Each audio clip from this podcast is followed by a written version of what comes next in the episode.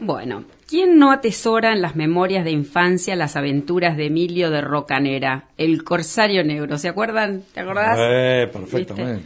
Bueno, en épocas de piratas, bucaneros, filibusteros y corsarios, estos últimos se hacían al mar con una licencia o patente de corso rubricada por su monarca para ser un corso.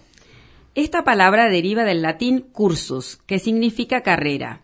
Es decir, los corsarios estaban oficialmente autorizados a perseguir y saquear embarcaciones.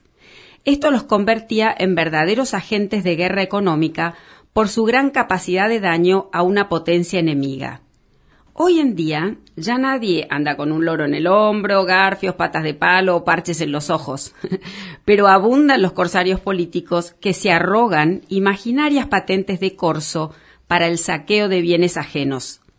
Es su supuesta pretensión de justicia social lo que ellos creen que los habilita a arbitrar que al cualquier medio que justifique dicho fin.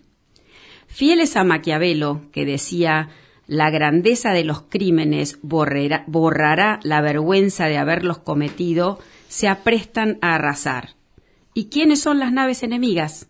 Los de la clase media argentina que resiste.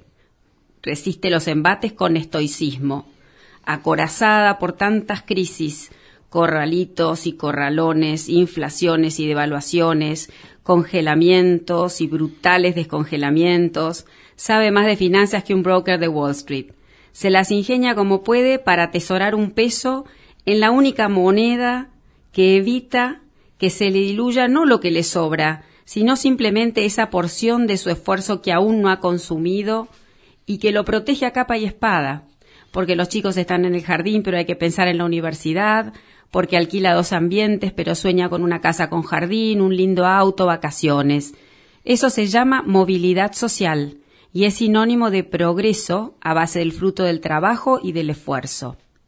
Un país crece porque su clase media es fuerte, pujante y está en permanente estado de ebullición.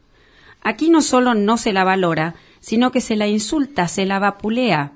No es el pueblo. Pero ¿cómo va a abandonar el barco si es su vida, su orgullo, su porvenir?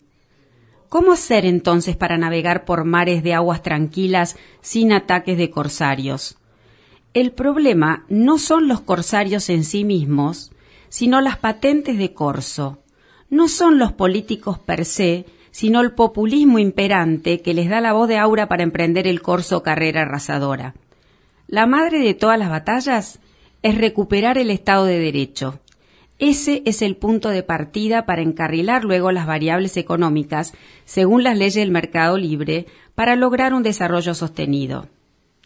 Cuenta la historia que los ladrones del mar hasta llegaron al grado de almirantes por haber favorecido sus iniquidades las ambiciones de los gobiernos que les expedían las patentes de corso. Fue la mismísima reina Isabel la que distinguió a Francis Drake ¿Seguirá el pueblo argentino condecorando con el voto a los corsarios de cabotaje?